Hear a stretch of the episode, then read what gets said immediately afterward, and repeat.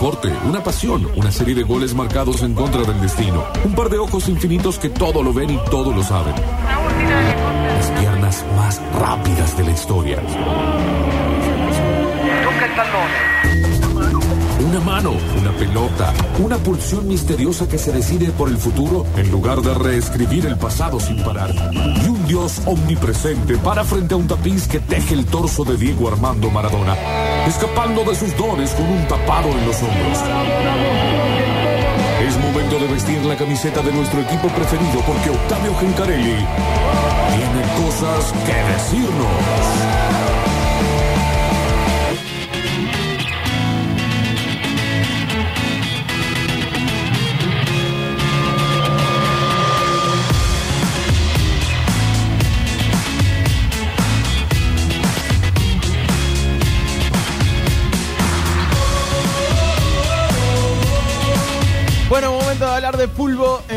Metrópolis porque ya es hora, ya es hora, loco, de hablar de lo importante de esta vida. Sí, señor, basta de Lo tanta único que pavada, importa, que Juan. el erotismo, que Graciela Alfano, pero por favor. Claro, viejo, la pelotita. Bueno, eh, lo cierto es que hoy es una jornada de mucho fútbol internacional Sí. porque hay Copa Libertadores, también hay Copa Sudamericana y también hay Mundial Sub-20.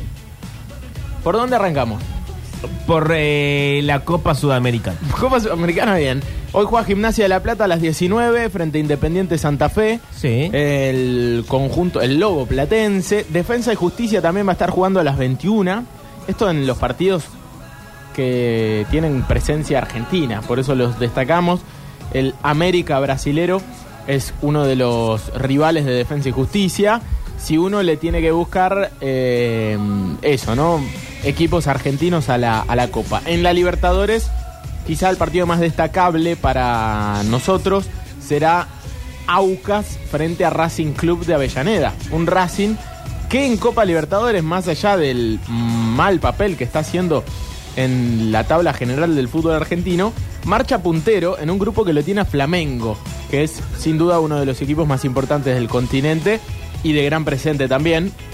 Así que, bueno, no se bajará de eso Racing, ¿no? De, de esa idea de que en Copa Libertadores está bien y tiene que seguir por, por ese camino en el fútbol local diezmado, aparte por muchas lesiones, el Racing de Gago está pasando un pésimo momento. Bueno, eh, y además decíamos Mundial Sub-20, antes de entrar en la información de, de nuestros equipos y en eh, lo último que quedó y que dejó el fin de semana después del partido de, de ayer en la cadena del gol, hoy hay Mundial Sub-20. en la cadena del gol. Boludo, está muy rápido esta vez. El Mundial Sub-20 tiene dos partidos que se están jugando ahora. No son los partidos más atractivos para ver. Uno es Uzbekistán contra Nueva Zelanda. Bueno, es una pava. Pero atención, porque eh, Nueva Zelanda le está ganando a Uzbekistán 2 a 1. Y se pone como puntero del grupo de Argentina, porque Nueva Zelanda le había ganado 1 a 0 a Guatemala en la primera fecha. Argentina juega frente a Guatemala a las 18.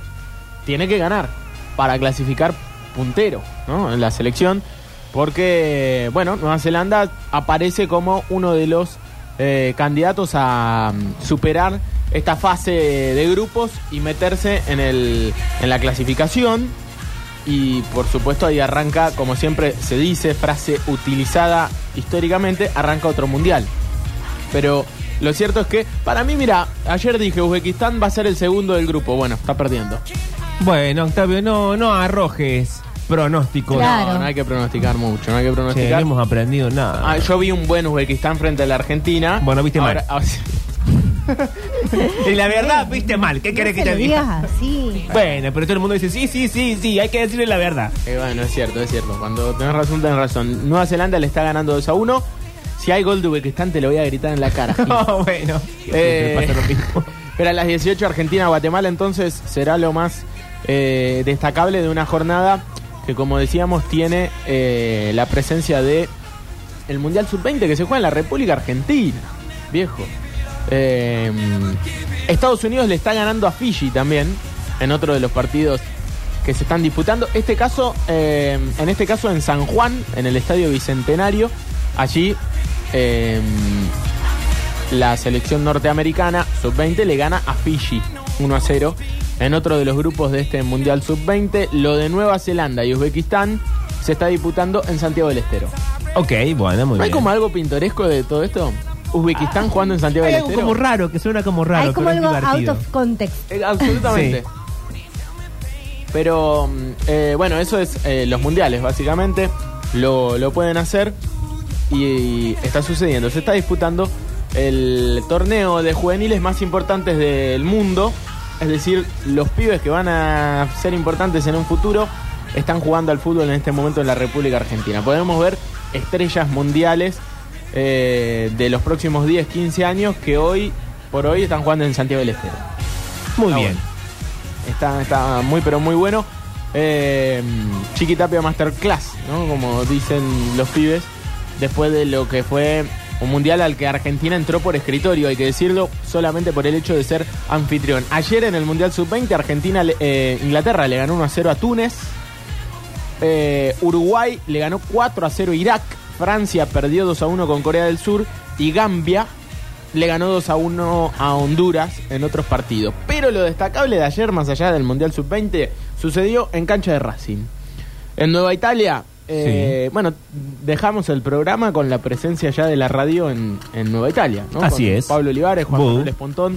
Nico, no sé, le dijiste cuando estuvo al aire, lo saludaste. No, Le dije que era un olfa. Ah, es verdad. Sí, sí, lo peleé. Ah, es más, vos me, hiciste, me diste el pase para eso. Sí, sí, sí, pero sí, es verdad. Dijiste, Bueno, Pablo Doria te quiere mandar un saludo. Sí. eh, bueno, Una pelea que él inventó, no, que no se hace cargo, pero la inventó él. No, yo nunca inventé nada. Eh, ayer en Primera Nacional, entonces decimos, All Boys le ganó 2 a 1 a Defensores de Belgrano. Atlanta cayó 2 a 1 con Gimnasia de Jujuy, pero lo destacado pasaba en Nueva Italia. Para nosotros, Racing recibía a Ferro en el relato de Pablo Olivares, Bu. ganaba 1 a 0. Y en el minuto 91 le empataron el partido a Racing, lo No. cual eh, no deja de desanimar porque se le escaparon tres puntos muy importantes a la academia, al equipo de Pichón Chiquito Bocio, eh, en lo que era el cierre de la fecha 15, Racing de cualquier manera 18 a dos puntos del reducido y a cuatro puntos de la zona complicada. Es decir, está todavía más cerquita del reducido que de el descenso. Sin embargo, Racing se debe ayudar más que nunca con resultados y sobre todo de local. Ayer me parece que, que te empaten el partido en el minuto 91. No hay mucho que decir a veces. Lo fue a buscar Ferro, lo encontró. Más allá de eso, quiero que escuchemos en la cadena del gol, porque yo no lo escuché, pero fue un golazo. De Francisco Aman, de chilena. Y quiero escuchar el relato de Pablo Olivares para que nos metamos eh, allá. Minuto 53 de partido. Centro desde la derecha, chilena en la puerta del área. Y el relato de Pablo en la cadena del gol. Para Reinaudo, Reinaudo para Méndez, no, tiro al centro del área, la mayoría.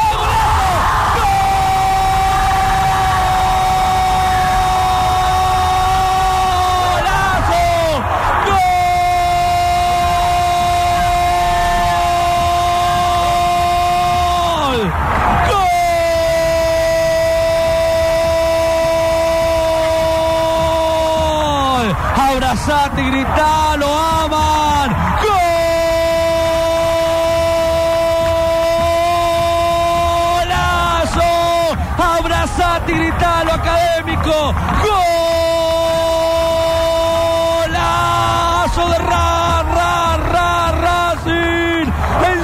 7 minutos.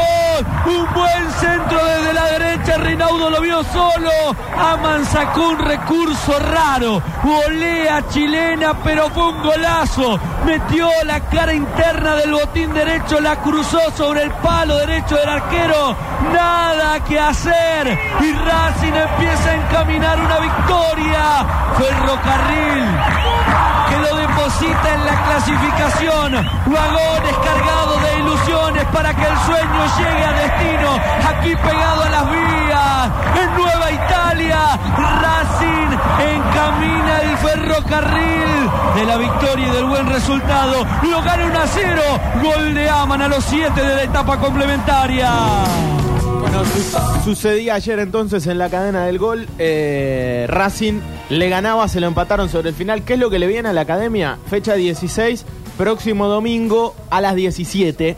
Gimnasia de Jujuy, el rival en Jujuy. Ok. Eh, contra el, el equipo de La Llama que Llama. Bueno, Gimnasia de Jujuy. Sí, gimnasia de esgrima de Jujuy. ¿Viste, Mari? Bueno, eh, a las es lo 10 que la primera palabra que dice el bebé.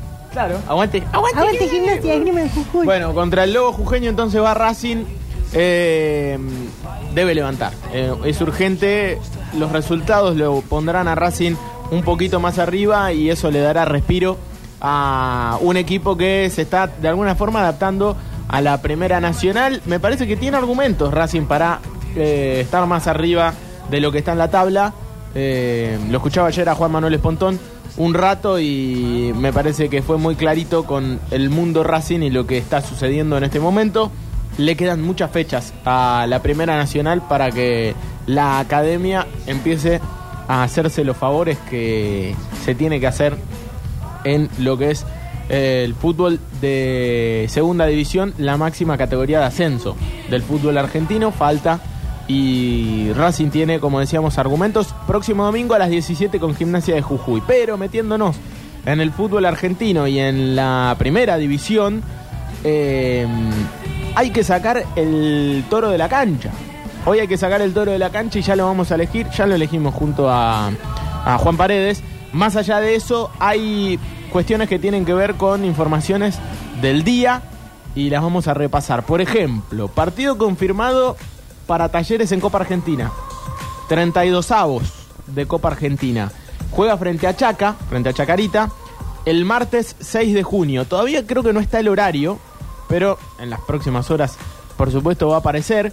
En La Rioja, esto ya más o menos se sabía, ¿no? Que se iba a jugar en La Rioja. Allí donde, por ejemplo, Belgrano llevó entre 20, 15 y 20 mil personas eh, hace poco, el año pasado. sí. El estadio Carlos Augusto Mercado Luna. La gente de La Rioja le encanta que vaya el público de Córdoba. ¿Por qué? Porque, Ah, bueno. porque van muchos. Ok. Y eso es bueno para una ciudad que eh, cuando recibe gente... imagino Recibe dinero. de- recibe dinero, Sí. se mueve un poquito eh, esa rueda que es muy importante para eh, ciudades de- del interior. Bueno, entonces, 32 avos del final de Copa Argentina, Talleres Chaca, martes 6 de junio en La Rioja. Por ahora eh, no hay horario para ese partido, pero en la brevedad aparecerá y también, por supuesto, eh, Tommy Cepeda se, encarga de, se encargará de, de decirlo en la radio. Y lo propio, sede confirmada para el partido de Instituto en eh, Copa Argentina también. Eh, enfrenta a Deportivo Riestra miércoles 7. Es decir, martes 6 talleres, Chacarita, miércoles 7 Instituto Riestra en Jujuy. En Jujuy, ok. Así que en la cancha de gimnasia Jujuy. Un quilombo todo, la- pero bueno, se, se van a acordar. Vamos a dejar el PowerPoint en, En la, la fotocopiadora del lado. El estadio 23 de agosto, allí en, en Jujuy. Tampoco está definido el horario, restará horas para que esto se defina, pero por lo menos ya tienen fecha y eh, sede confirmada estos partidos que la agenda de la Copa Argentina se va transformando día a día según eh, los intereses de los clubes y las competencias que estén disputando. En este caso, talleres e institutos ya tienen eh, sedes confirmadas para los 32 avos de Copa Argentina. Bueno, eh, esto no tiene que ver con nuestros equipos, pero lo veía recién y dije, lo voy a poner para que nos riamos un ratito. Eh, habló uno de Andrés Ibarra. ¿Saben quién es Andrés Ibarra? Candidato a presidente de Boca. Estuve en Capital Federal el fin de semana y vi, muchos- Ajá. y vi muchos carteles de este muchacho. Es decir, están empezando a empapelar. Es el candidato de Macri para Boca, ¿no? Ah. Recordemos que la Plaza Boca, la Plaza River, como instituciones futbolísticas, son eh, espacios de orden político muy interesantes en la República Argentina. Recordemos que el comienzo y los ánimos políticos de Macri fueron a partir ahí. de su buena gestión en Sí, sí, son plataformas de lanzamiento de otra cosa. y eh, muy efectivas, de Sí. hecho, ¿no? Bueno, eh, parece que este muchacho, Andrés Ibarra, eh, se está pasando un poco con las propuestas, como que quiere ir demasiado. ¿Y ahora qué pasó? Hizo como una especie de presentación de lo que sería una bombonera Sí. nueva, la nueva bombonera, Ajá. que estaría, eh, es decir, no transformarían el estadio de Boca tan histórico, ¿no? Con tan tan importante para el para el mundo Boca, entiendo. eh, como es ese estadio que muchas veces se habló de tirarlo abajo, hacer uno nuevo, pero nadie lo quiere tocar porque la, la, Sí, la no. cancha empinada, porque te tiembla el, el césped y todo ese eh, Sí, la mística de y Boca. mística, mística, eso es mística, que es muy importante en un club. Y parece que este muchacho quiere hacer otra bombonera a un par de metros, creo que ¿Cómo? menos de mil metros, o un poquito más, un poco más cerca del riachuelo. Estas casas, ¿para qué están acá atrás? un poco más cerca del riachuelo, no, porque el conflicto es ese, claramente, ¿no? El tema de, de las casas que están. Se pueden comprar los terrenos, pero también ah, en la bombonera creo que entran entre 45 y 51 mil personas. Tenés que tener la- los accesos de estacionamiento para 50 y si la agrandás, se te va a ir a ¿qué? 60, 70 mil personas, tenés que agregar aún más. Es difícil, ¿no? Recordemos, el barrio de La Boca es... Es chico. es Pará, pero entonces como no la puede agrandar, va a ser una nueva. más cerquita del riachuelo. Ok. Y, la- y ya algunos, viste, Eh, O sea, chau caminito. Chau. Los, sobre todo los arquitectos de esa zona, zona urbana muy importante, eh, dicen, che, hay que levantar un estadio ahí al lado del río, porque la plataforma Claro, por la sedimentación del agua bajo de la tierra. no es tan fácil. Bueno, más allá de eso, ponele que lo hace el chabón. Ahora dijo lo siguiente, lo vamos a escuchar porque no, no lo entendí del todo, pero quiero que lo escuchen. Ah, para, para, para. Momento que ya llega el tape. Listo. ¿Qué se llama? Nosotros decimos como marketineramente, pero de alguna manera es así, Boca va a Marketineramente, pero de alguna manera es así. ser el primer club en el mundo que juegue al mismo tiempo en dos estadios, porque uno va a ser el partido real y el otro va a ser el partido televisado, virtual, como quieras llamarle, para lo que se proyecte en la bombonera, en la bombonera actual. Pensemos también que en cuatro años lo más probable es que esa especie de realidad virtual de lo que se está jugando en el estadio nuevo va a ser de una sofisticación extraordinaria con el avance que tiene la tecnología.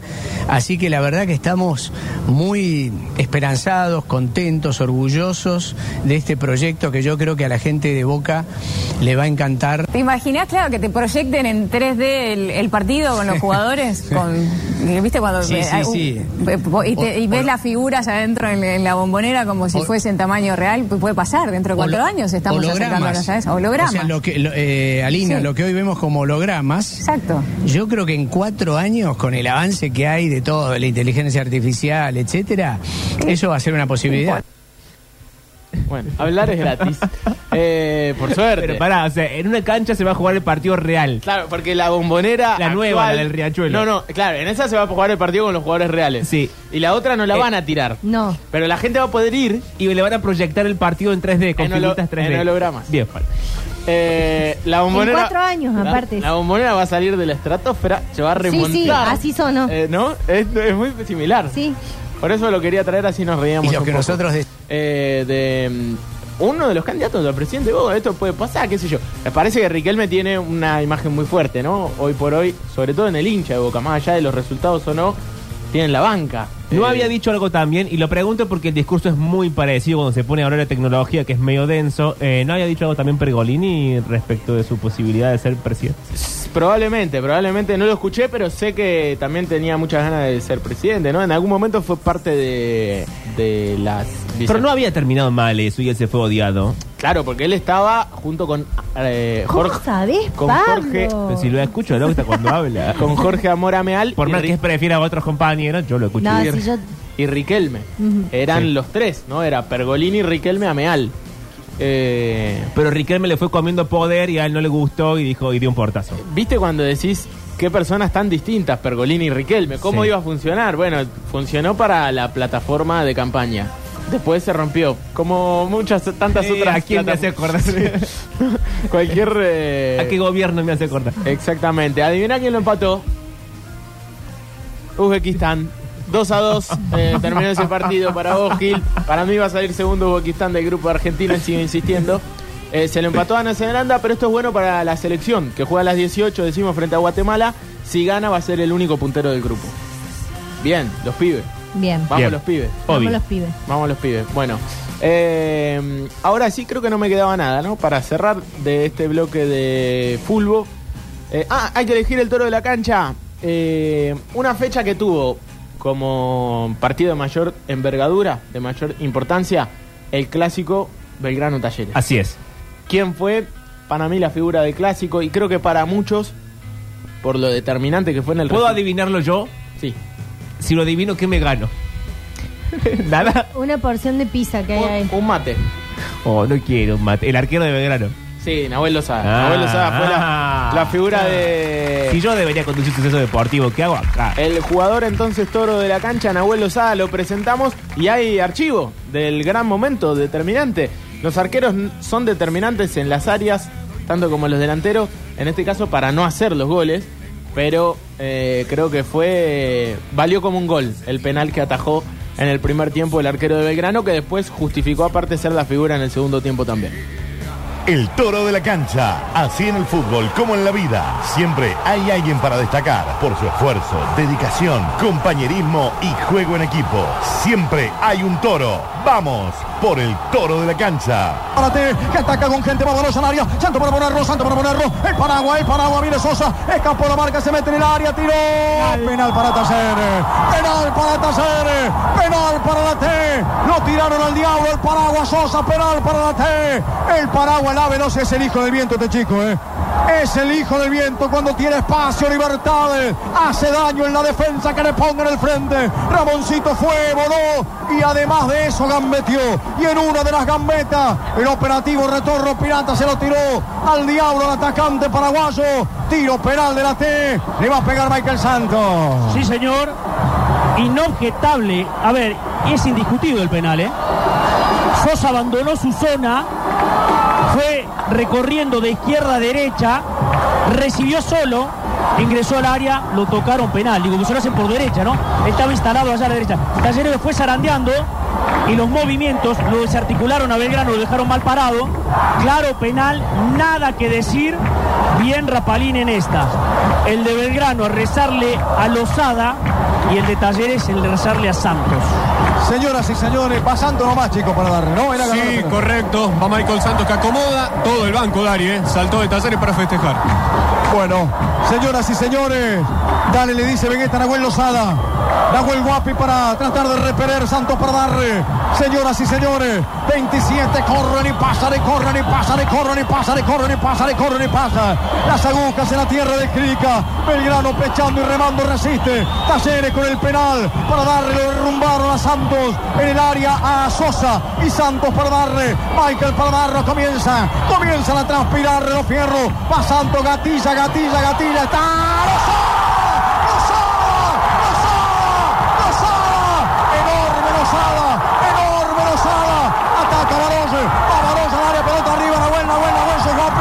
La cola cansó en tierra, le tiró para Sosa, engancha en el área, viene Sosa, con el penal de nuevo, penalta al medio, ¡Ten! ¡Losada, Rosada losada, losada, losada, losada, losada! ¡Losada es el Dios de Alberri! ¡Losada es el Dios de Alberri! ¡Velgrano sigue vivo Maxi! Enorme, monumental, fenomenal, imperial, la atajada de Nahuel, arco que da la Rioja. Fue el goleador Santos, uno de los que tiene el campeonato. Le pegó al vertical izquierda, Lozada fue hacia allá. Atajador al clásico, créannos, no le falta nada. Bienvenidos a él.